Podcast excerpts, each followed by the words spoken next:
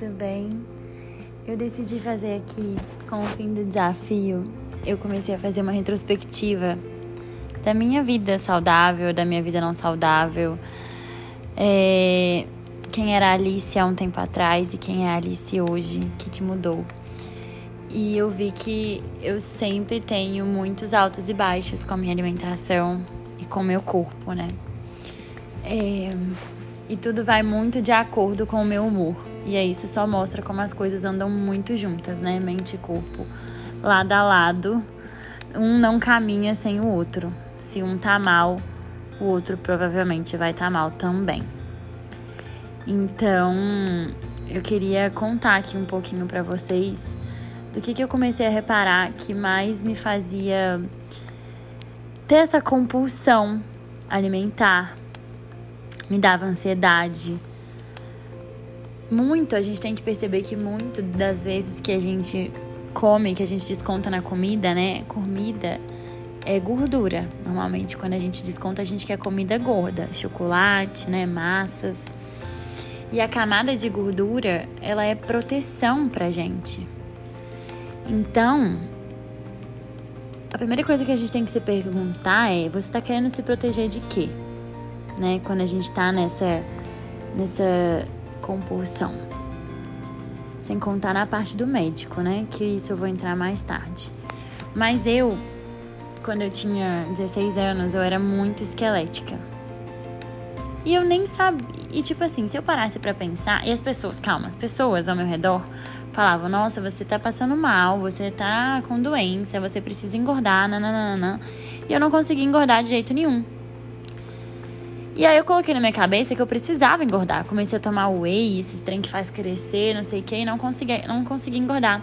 Mas eu comecei a querer engordar sem nem saber se eu realmente queria engordar ou se eram ou se eu estava só seguindo o que as pessoas queriam para poder agradar elas, para poder ser desejada. É...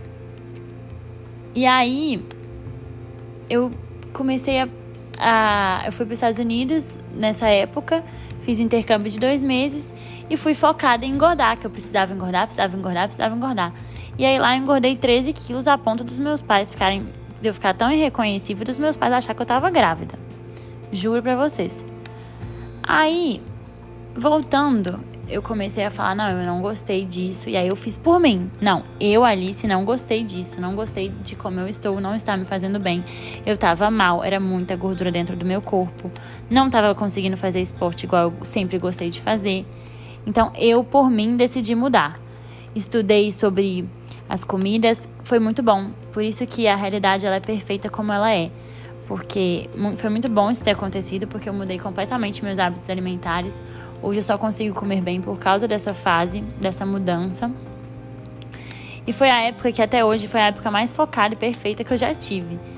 É... E depois disso eu fui pro Rio e no Rio teve muitas, teve, teve muitas mudanças na minha vida. Eu fui morar sozinha muito cedo, com 17 anos. Então eu não conhecia ninguém lá. Eu passei por muitas coisas que me geraram muita ansiedade, que eu já vinha trazendo isso comigo, né? E e voltei a descontar muita coisa na comida e não consegui manter uma constância. Então eu engordei bastante também. E aí as pessoas, e aí comecei a ouvir muito das pessoas isso, de, ah, você deu engordada, né? comecei a ouvir isso das pessoas. E muitas pessoas que falavam isso eu me importava, né? É, mas tinha uma ou duas, às vezes três, que eu me importava mais. E que os comentários que eles faziam mexiam comigo. Às vezes é um amigo, um crush, é, ou até alguém da família mexia comigo. Só que essas pessoas não têm noção da forma como isso mexe com a gente, né?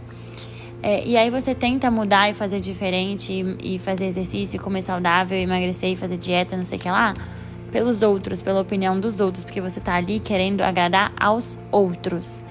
De novo, isso aconteceu comigo. Eu comecei a querer emagrecer e fazer dieta e não sei o que para agradar e tirar da cabeça das outras pessoas, provar para as outras pessoas que não, eu tava demais, que não sei o que, provar para as pessoas, tipo, sabe? Você estava errado, olha como eu tô top. E enquanto a gente está fazendo pelos outros e a gente não estiver fazendo pela gente, não vai rolar, as coisas não vão ter constância e consistência.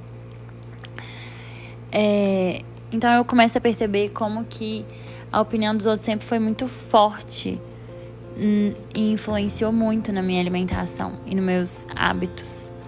É, e aí acabava que eu ficava mais ansiosa ainda quando eu tava com a minha autoestima abalada, prestando muita atenção na opinião das pessoas. E isso fazia com que eu comia, com que eu comesse mais. Então, por isso que não se sustenta por muito tempo esse, esse, essa mudança pelo outro. Porque enquanto a gente não, não estiver trabalhando e focado na nossa autoestima, as coisas não vão fluir. Porque a gente tem que fazer sempre primeiro por nós. E aí se perguntar também, por que que essa opinião dessa outra pessoa importa mais do que a minha, importa mais do que eu quero, do que fazer por mim? E se essa pessoa que está tendo essa opinião, eu realmente devo levar isso em conta? Ela realmente está sendo uma pessoa é, que merece meu, meu amor, minha atenção, meu cuidado? Uma pessoa que às vezes não está tendo isso comigo? Sabe? Então a gente também precisa se perguntar muito isso. E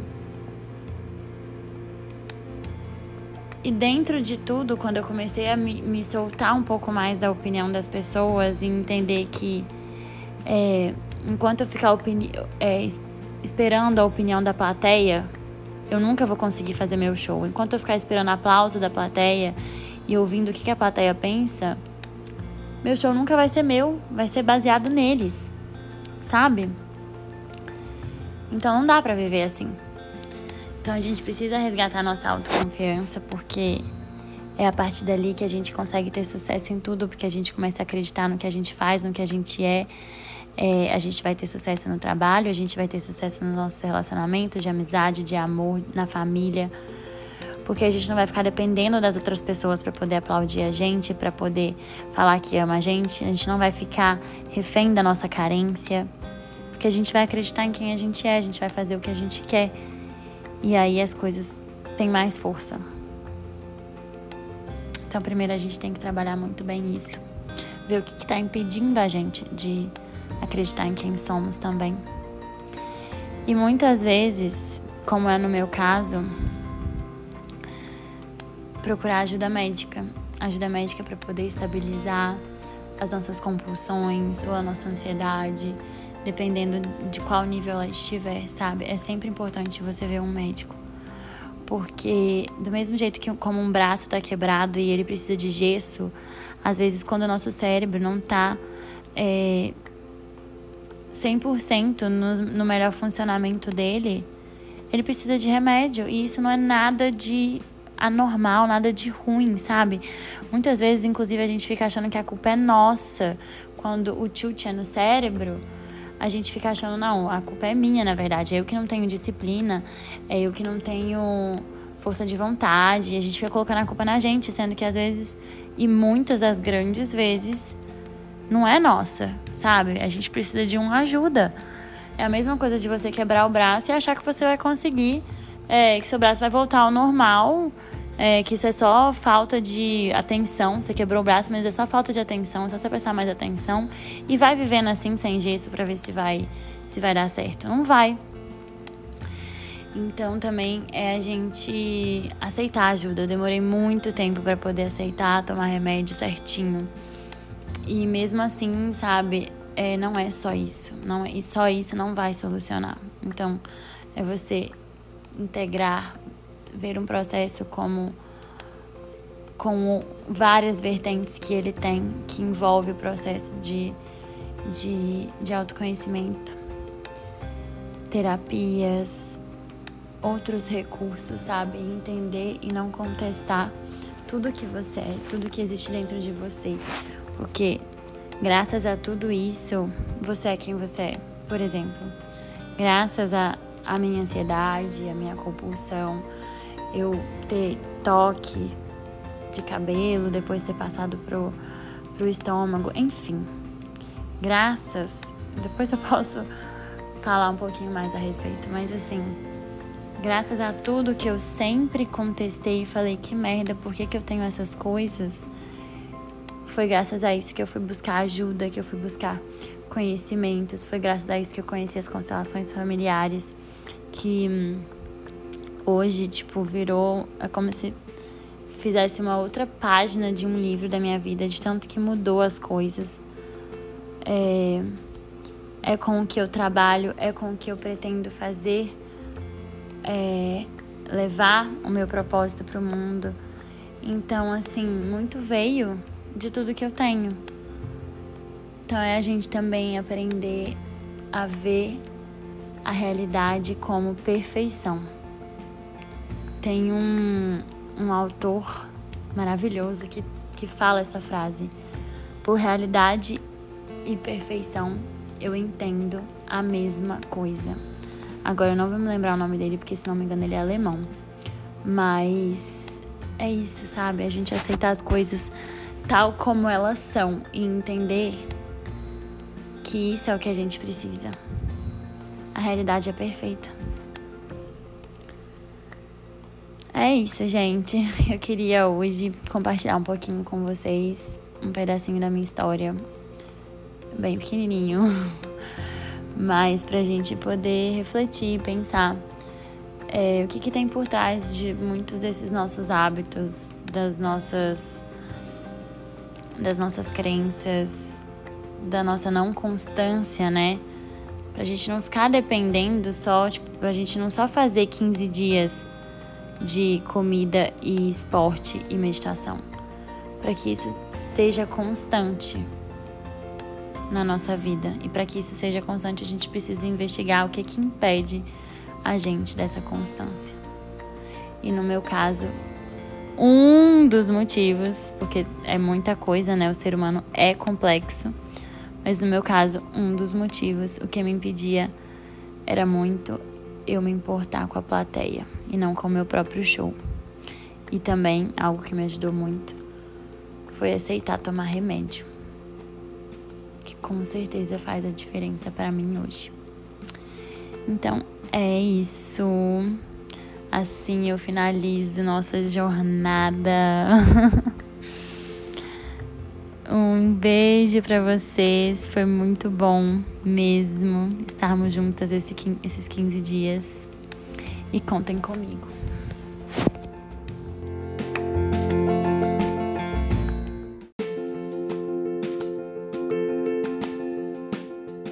Ah, e eu também queria dizer que a vida ela não é linear, né?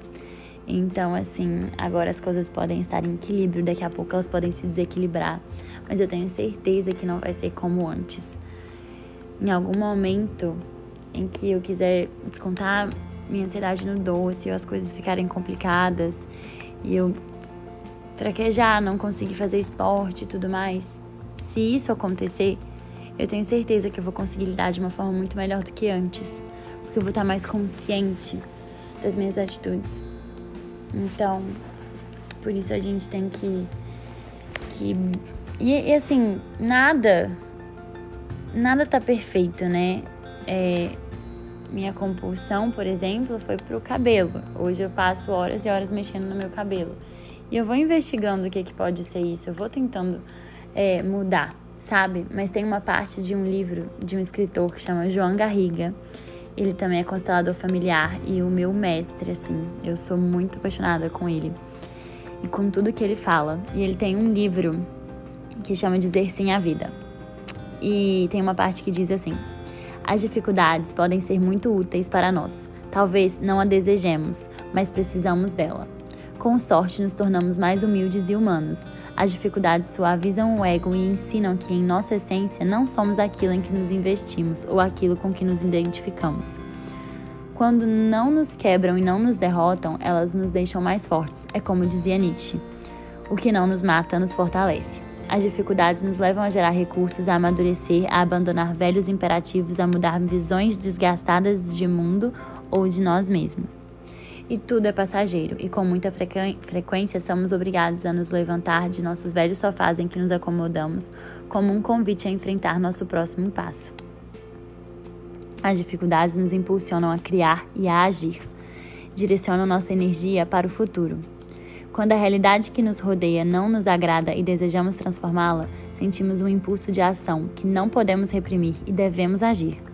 A energia que nos faz bem dirige-se sempre ao porvir, ao que chega a nós a cada momento. Ao contrário, quando nos emaranhamos com o que nos causou dor, nossa energia se orienta ao passado, então os problemas perdem sua capacidade criativa e nos paralisam. Direcionada ao futuro, a energia serve de impulso para as ações, gera recursos, permite-nos desenvolver tolerância a dificuldades e, na melhor das hipóteses, sabedoria. Com isso, semeamos esperança, o ingrediente necessário para uma boa vida. Assim eu finalizo. Um beijo.